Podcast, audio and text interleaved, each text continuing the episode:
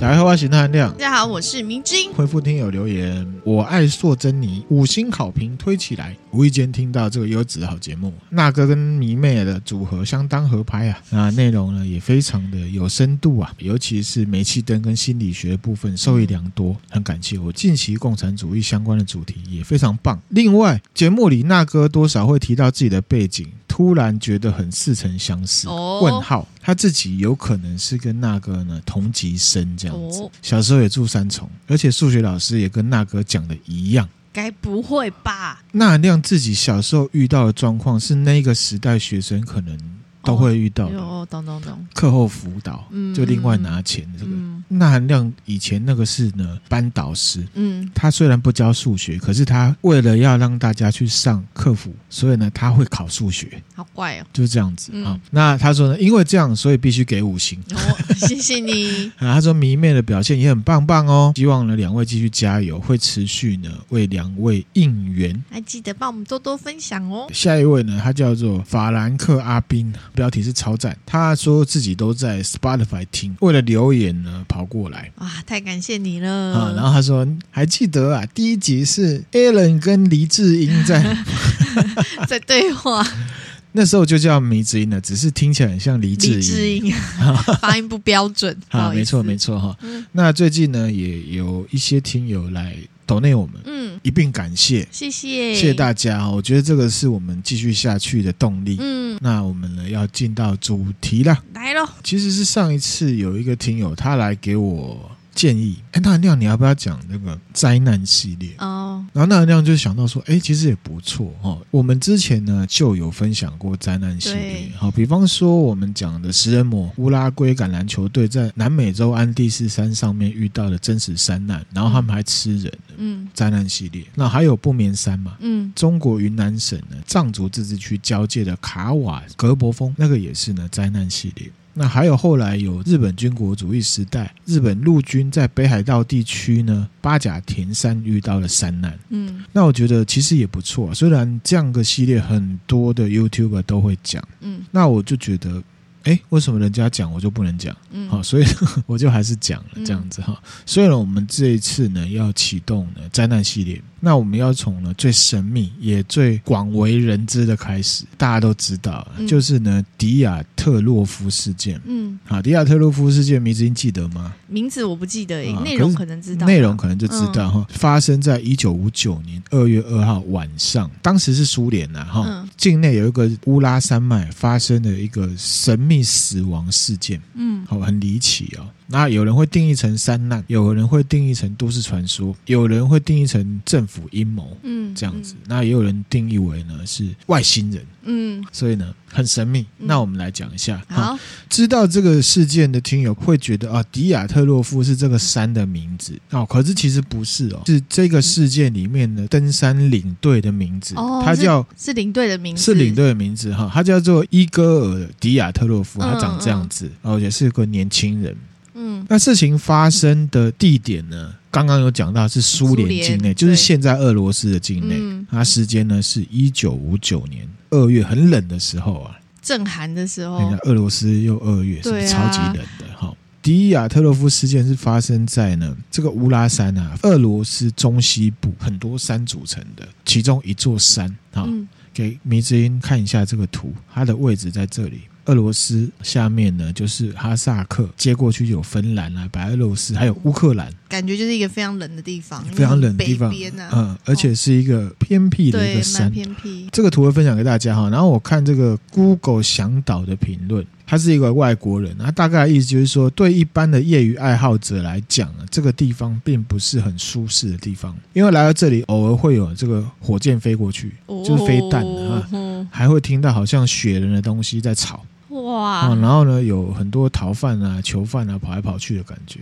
有一些有毒物质会从天而降。天那哪，他说附近还有一个不明飞行物站。欸其实蛮多人暗赞的，嗯可是我觉得也有受到这个迪亚特洛夫事件大家猜测来影响的。嗯乌拉山脉呢，它是俄罗斯境内呢南北向的一座山脉。那山脉的东边是西伯利亚平原，嗯西伯利亚是很冷的地方，我们讲去劳改有没有，嗯都会丢去那里这样子。啊嗯以前呢、西部呢就是呢俄罗斯平原。嗯这个山脉呢，跟俄罗斯境内有一条河叫做鄂毕河，几乎是平行的。它远古之前呢，还没有跟欧洲大陆呢连接的时候，因为地震呢碰在一起推挤挤出来的挤出来的山。哦，乌拉山脉里面的这座山叫什么名字？哈、如果我们用英文字母写，它就是 K H O L A T 空一个 S Y A K H L，不知道怎么念。那俄文是吗？还是当地原住民呢，曼西人、一种语言，哦，在他们语言当中呢，这个山叫做死亡之山。直接叫死亡之死亡之山山哈、发生这件事情呢，地点就是这座山的安部，就被称为呢迪亚特洛夫山口。嗯那用来呢纪念这个登山领队。嗯登山队呢，他们这一次登山的目的就是从这个迪亚特洛夫的山口进去，往北到达北峰，全程呢大概十公里左右。嗯，刚刚讲到安部嘛，迷之音有个问号跳出来，对不对？什么是安部？安部我只知道骑马会有安部，对，英文叫做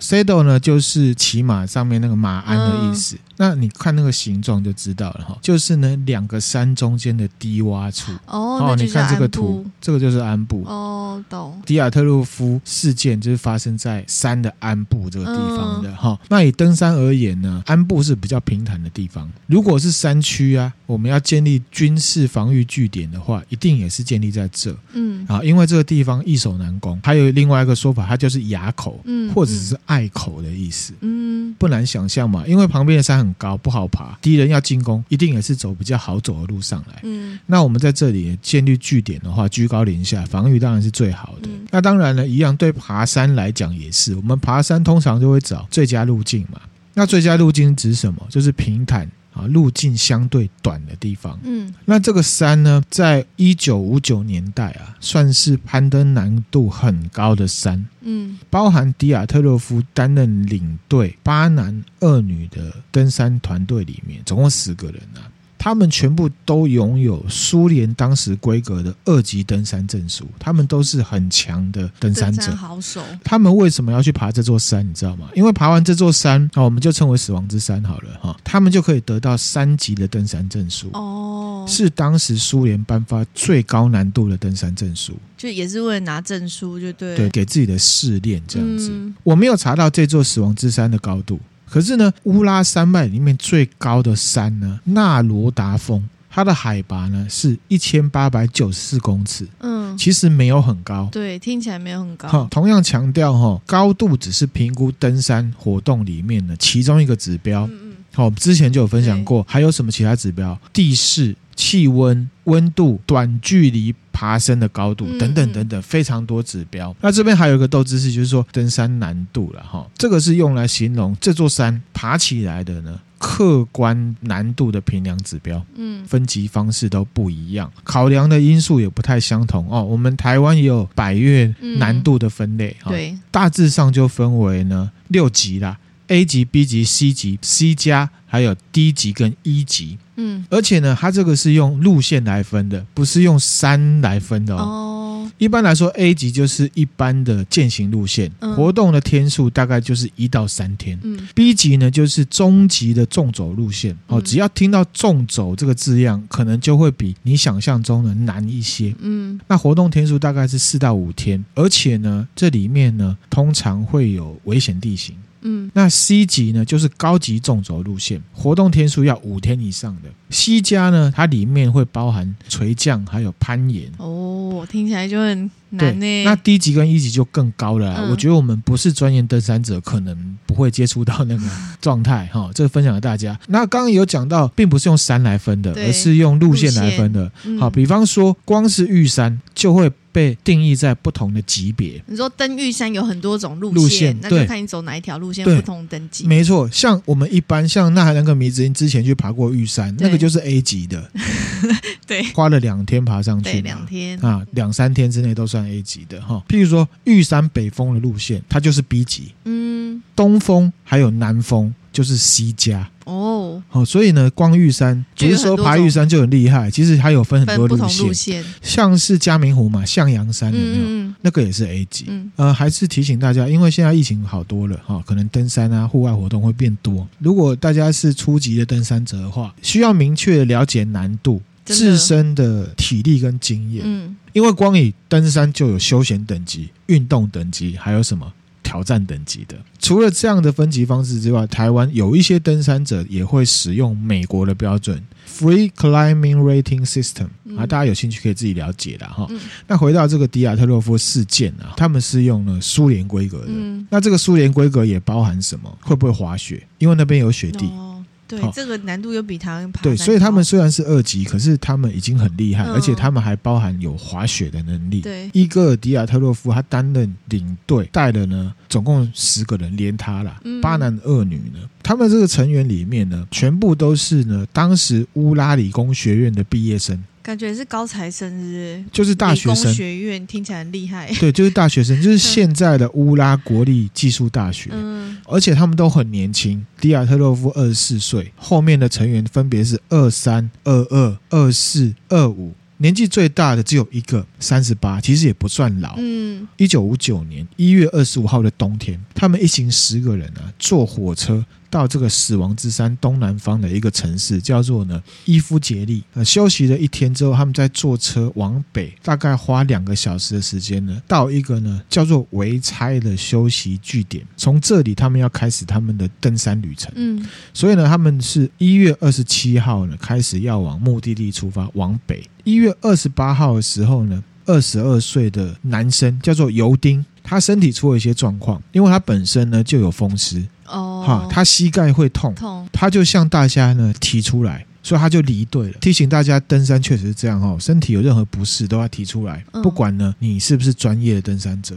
命留着以后还有很多无限的可能性嘛。对，这个油丁呢，他就是向大家提出了，成为这一次事件十个人人里面唯一活下来的人。哦，所以他就没有跟着登山，他没有跟着，去，然后后来他其实接受了很多访问啊，这是他年轻的时候，二十二岁的油丁。那这个呢，是他老的时候，二零一九年已经过世了。嗯出发前啊，迪亚特洛夫啊，有向他们所属的登山团体来讲说，嗯，如果呢他们完成登山，回到这个围差的时候，就会用电报啊回报。嗯那他自己抓的时间是二月十二号，嗯，整体的旅程蛮长的，半个月，表示他们这个山是蛮难的哦，嗯而且他们很年轻哦，都二十几岁哦。实际上呢，出发之后，他们发现啊，当时的风雪蛮大的，气候不稳定，又是风雪，那他们都没有想说要算了，下次再来，可能年轻是一个，第二个是说他们也是很有经验的登山者，觉得可能哦判断也这应许该没什么 OK 问题这样子哈，懂迪亚特洛夫啊，就请呢要回来的尤丁啊，因为他要离队嘛对，就传话啊，因为风雪关系啊，可能会晚一点，你回去你要跟人家讲。那一直到二月十号呢，真的就没有消息。那这时候大家也没有觉得不妥，因为有交代吗？领队有讲了嘛，嗯会晚一点，一直到二月二十号，玩很久，又玩了两个礼拜去了，完全没有消息。嗯然后所以家属就急了，也报警。你要想那时候是苏联统治的时代，一样也是封闭也，是很封闭的哈。这时候呢，民间的搜救队抢进去，嗯然后后来呢，苏联的政府才动员军队开始救援。嗯二月二十六号啊，搜救队啊，在迪亚特洛夫山口，就是安布这个地方呢，发现了已经被遗弃而且严重损毁的营地，嗯同时呢，发现了蛮多让人匪夷所思的状况。嗯，这个就是营地哈，图给米津看一下都被雪埋住了啊，都被雪哦对埋住了，没有错哈。嗯而且你看，这是安布，其实很空旷的地方，哦嗯然后也哈算平坦，事发现场呢，有一个民间搜救队的学生登山者，叫做塞拉宾啊，他就讲了，他说他发现这个营地的时候，然后看到这个营地一半已经倒塌，像米子英讲的、哦，被雪给覆盖了。登山队啊，所有的物品，包含他们的鞋子，都还放在呢帐篷里面，东西都还在里面。连鞋子都是哦，对啊，那很奇怪，雪地哦，怎么可能腾这样咖哦？，对啊，他也发现呢，帐篷啊是从里面被割开的。嗯外面的雪地啊，有九组呢双脚组成的脚印，嗯嗯，往帐篷的东北方前进。发现有一些人只穿袜子，有的人呢打赤脚，还有人呢只穿一只鞋子而已。嗯，给你一个参考数字，那时候的气温大概是零下四十度左右嗯天，哪，叫一个人呢打赤赤脚脚是不可能的。稳定冻伤啊，他们就往这个方向前进。嗯东北方在搜寻的路上呢，发现了三具尸体，分别是呢领队迪亚特洛夫，还有一个叫做呢斯洛波丁头骨碎裂，还有一个女生叫做呢科莫格洛娃。而且这三个人死亡的时候，姿势跟投掷的方向啊，似乎是从某个地方要往帐篷的方向前进。哦，他们是要回帐篷，而且呢，他们不是死在一起哦。迪亚特洛夫呢，离帐篷最近三百公尺，嗯，斯洛波丁呢四百八十公尺，科莫格洛娃呢六百三十公尺，嗯，所以他们就沿途就这样一直找过去，嗯发现距离帐篷东北方一点五公里的地方，那边有个树林的边缘。嗯发现了一堆篝火，拿了木材来烧的东西，要取暖用的、嗯啊。有看到有烧过东西，那也有灰烬这样子。那另外在这个地方呢，他们发现了两具尸体，嗯一样是登山成员克里佛尼钦科，还有另外一个叫多罗钦科，嗯，这两个人都是赤脚，而且呢只穿着内衣。只有内衣，嗯连御寒衣物也没有，对，看了这个树林的周边呢、他们发现呢周边的树木地面往上测量大概五公尺高，嗯所有树的树枝都被折断了。当然，低一点的树木断掉，有可能是要生火，嗯对不对？可是你说要高到五公尺都折断，先不讲是什么奇怪的现象，可以想到的是，有可能成员到这边之后有尝试要爬树。嗯，那爬树的目的是什么？直觉想到可能就是要躲避威胁嘛，对，有可能是野兽，嗯好、或者是外来的武力威胁，不一定，也不晓得。不知道，二月二十六号的事情嘛，嗯搜救队其实也只有找到这五个人。哦，另外四具尸体是五月四号才找到的。哈，隔那么久哎，对，没错哈。那我们先来看前面这五具尸体。当时呢，苏联官方的验尸，他们有找验尸官来验。他说呢，事情发生的那段期间啊，死亡之山的气温呢零下四十度左右。嗯这五具尸体的衣着、哦都不完整，法医呢推测这个是失温造成的反常脱衣现象。嗯 paradoxical undressing，失温的状况持续发生的时候，到中度或是非常严重的状况的时候，人他主观觉得很冷，可是呢，反而觉得很热，脱掉衣服造成失温的状况更严重，然后造成死亡。嗯，巴甲田山的事情里面也有讲到有这这个样。状况，就是是呢，反常脱衣现象，甚至上次讲到有一个男生自己去嘉明湖被国军发现了，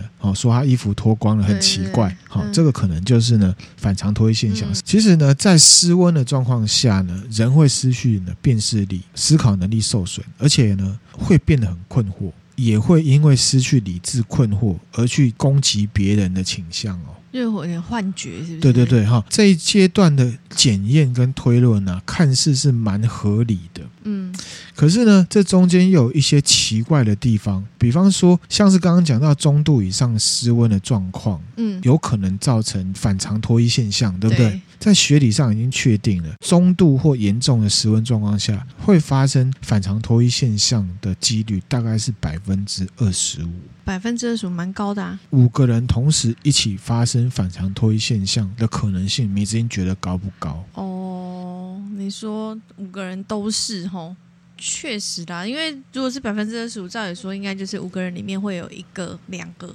是这样说，可是钠含量自己觉得啦哈，虽然有一个具体的数字出来呢，表明了这个几率，个人倾向还是有可能呢、第一个，他们年纪差不多，哈、嗯假设他们身体状态啊、体力也都相近，他们一路同行啊，接受的外在条件、吃的东西、经历的东西、作息都差不多，同样的气温条件之下，都发生这种情况，其实也是不无可能。嗯嗯，懂，对好啦，同意，对，这只是一种可能性啊。嗯那当然要往悬的方向去，大家都一起发生，我觉得也是硬要去想，真的也是怪怪的、嗯这样子哈。那我们来看一下呢，后面的四具尸体的状况。嗯嗯状况就不太相同了哦。这个调查队他在五月四号的时候呢，距离第二地点，也就是那个树林有篝火那个地方啊，嗯，七十五公尺的山沟里面发现了另外四个人的尸体，而且这四个人的等一下，你说在那个篝火的哪边？篝火在另外往前走呢七十五公尺的山沟里面，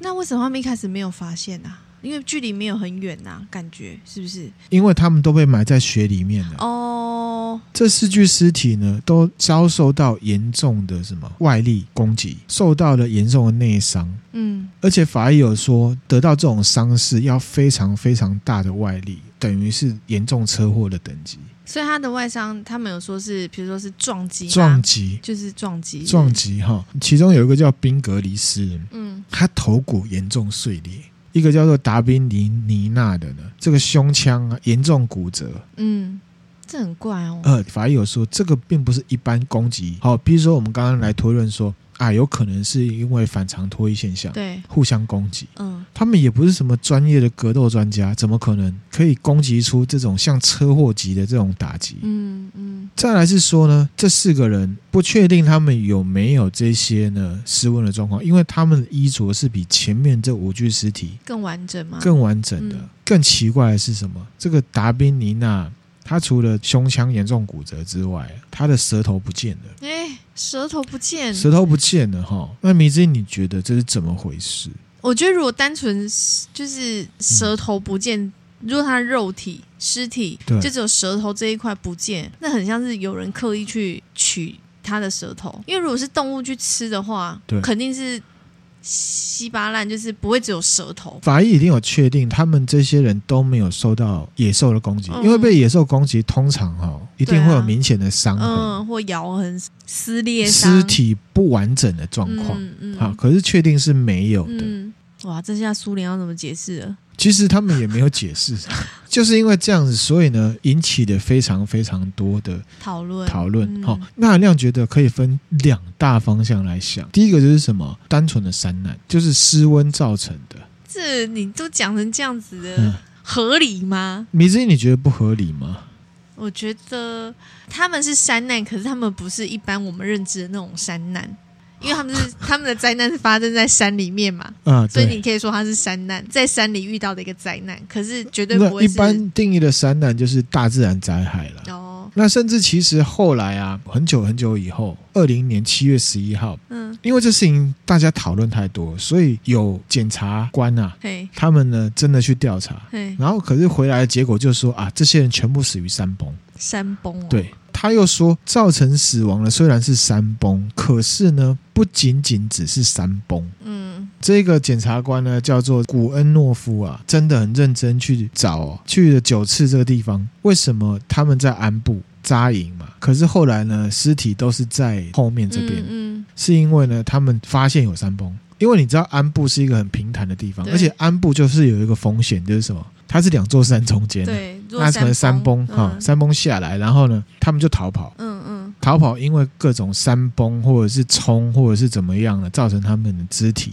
呢也受伤。其实如果是雪这样突然间冲下来，是有可能像出车祸一样。哦那也可以解释为什么他们呢没有穿衣服，没有穿衣因服为，他们要逃难，那也可以解释为什么树林那个地方的树五公尺以下都是折断的，因为雪这样冲过去嘛。哦至少这个检察官他是这样子讲的啦。哦然后他就说，登山队员呢、啊、选择离开帐篷，走到这个树林，因为树林是比较低的地方，嗯好、是对的，因为他们是要呢躲避雪崩。嗯当他们要返回帐篷的时候呢，因为很冷啊，找不到原路。嗯以当时的气候，能见度呢是十六公尺而已。嗯眼睛看得到就十六公尺，嗯可是登山队员距离帐篷已经超过那个很久，所以又加上雪茫茫嘛。之前有讲过八甲田山的事情，嗯，你在白茫茫的地方就是很容易迷路，嗯嗯所以他们呢迷路了，就可以解释呢为什么他们衣着呢不完整，不完整。嗯，那也可以解释有三个尸体是朝着帐篷的方向，是因为他们在找，回去的路，可是呢因为太冷了，嗯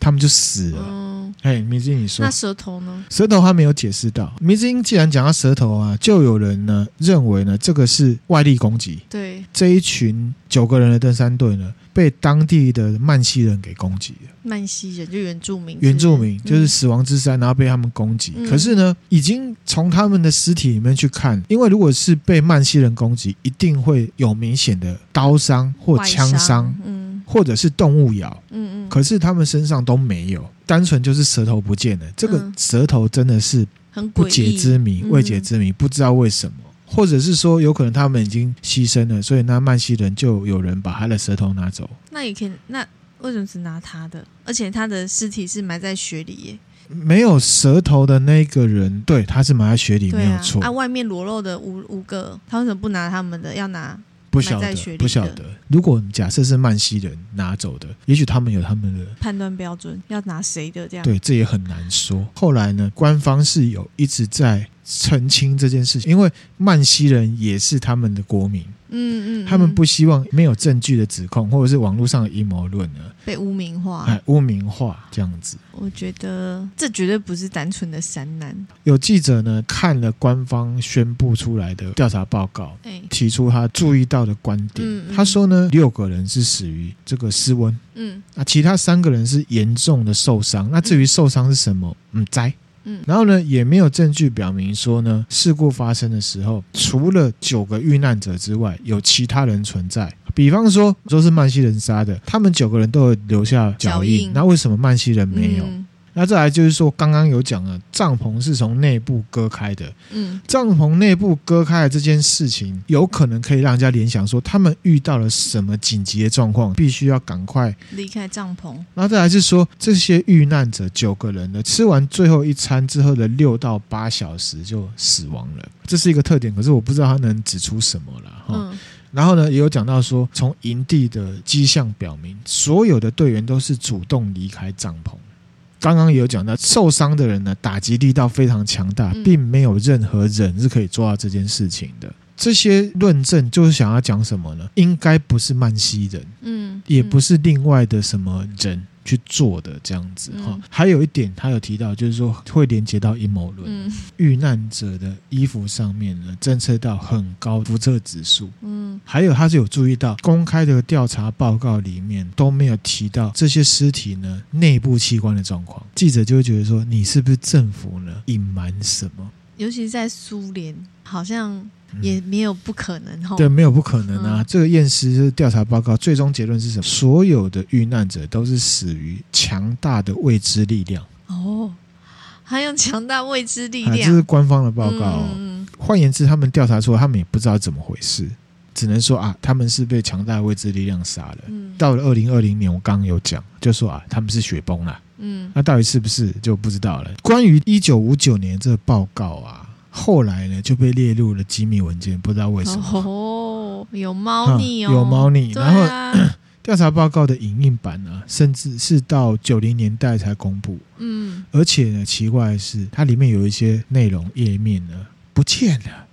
嗯哦，是不是很怪？好，所以呢，关于调查有一些争论啊，就有一些网络上的人，或者是有一些研究者，就觉得说，好像有一些事实故意被忽略的，或者是呢，官方呢故意无视掉，嗯嗯没有办法解释所有事情。哈，比方说幸存者。嗯，就是那个尤丁啊对，他成为了迪亚特洛夫基金会的成员、啊，嗯嗯他想要调查这件事情，去参加这些登山伙伴的葬礼。嗯发现到一件事情非常奇怪，这些尸体的皮肤都呈现了黄褐色，嗯，很像肝不好中毒的感觉，对不对而且是深黄褐色，是不是有什么外力造成他们这样子？嗯嗯哦，这是他提到的。呃另外呢，在事发那段期间附近呢，有另外一个登山者，他在这个事件发生地南方的五十公里处看到呢。天空北方就可能是迪亚特洛夫事件发生的地方，橘黄色的球飘在空中，哦，有目击者哎，相似的球体啊，在一九五九年二月到三月之间呢、这个地区的一些小村庄周围也有人声称呢有看到，嗯而且这些人不只是村民，也有包含气象人员，还有军人，不小心讲出来的。嗯，这肯定这样讲的话，就绝对是了啊啊。，不过后来也有人说啊，这个是他们呢当时呢飞弹发射的时候啊留下来的痕迹啦，有人是这样讲。那那也 OK，那也就是那也是政府可能那里留下来的东西是有杀伤力的，也不一定啊。对，好，然后也有一些网络上面呢，人去找了报告，就说啊，事情发生的那个区域啊，发现了很多金属的这个碎片。嗯嗯这个说法就是想要暗示说，可能苏联军方呢进行了秘密活动。当然也有讲说啊，这些人就是被军方干掉的。嗯还有一个比较酷的地方是说，迪亚特洛夫营地啊，位在于呢苏联一个飞弹发射场，那个飞弹射过去的路径上面。嗯所以有可能发射核弹还是什么的，嗯就影响到他们了。后来呢，在一九六七年的时候，又有一个作家出版了一本小说，这小说呢叫做《最高级的秘密》，讲这个故事。嗯，可是呢，那是苏联时代，对，书是会被审查的，嗯所以呢，他出的那本书呢，是他为了出这本书的一个合规定的版本。哦，其实还有另外一个版本，嘿，因为审查的原因不能出版。嗯，一九八零年，这个作家跟记者他过世之后，他所有的资料通通都不见了，通通不见了，嗯所以那个没有审查过那版本，也没有人看过，也没有人。看过。只是说他的朋友有讲到，知道说有一个版，有一另外一个个本，版本。这就是越迷越粉饰太平啊，它对越长越让人家觉得起疑窦啊。小说里面就是讲这个事件的原因，就是苏联有秘密武器在实验。嗯，我觉得是啊，不过有一些人就抨击说啊，你这个书就是阴谋论啊，怎么样怎么样的。嗯另外一个说法呢，就是什么超自然事件。呃，有一个警察，他在一九五九年呢，代表官方呢去调查这件事情，嗯，中间他都不敢发言，是到一九九零年，过那么久，他才呢发表了一篇文章。哼，里面有承认说，他对这件事情没有任何办法做呢合理的解释。嗯然后呢，他也讲到他们在调查的时候，很多警察呢都看到飞行的球体，他们在做做调查的时候也有看到，也有对不对，看到。可是呢，政府高层就要求他们呢停止调查，把他们这个调查报告呢一样列为机密。所以这个警察呢，他认为这是一件超自然事件，可能是不明飞行物体。就是外星人啊！那其实这件事情呢，一直到现在二零二零年的这个结论是要把它定义在很合理的状况。就山崩，简单说就是雪山崩，雪崩，雪崩，可是其实雪崩以现场的迹象来看，不合理，不合理吗？嗯你觉得不合理？不合理呀、啊。除了舌头之外啦，就是雪崩，那为什么其他的人的尸体都没有被埋起来，就只有那几个被埋起来？嗯，这我就不晓得。对，啊，那就不合理啊！可能有雪人把它，而且，嗯，有雪人把它铲出来嘛，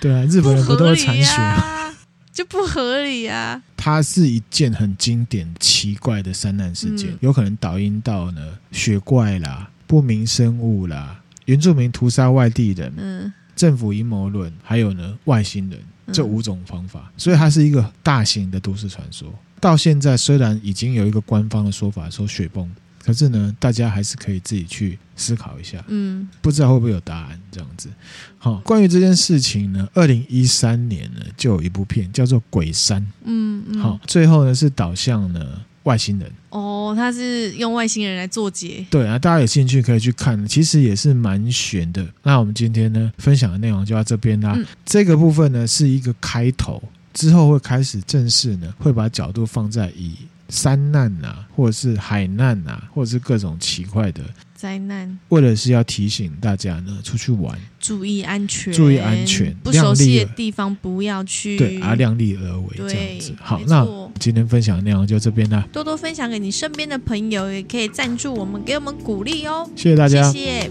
拜拜拜拜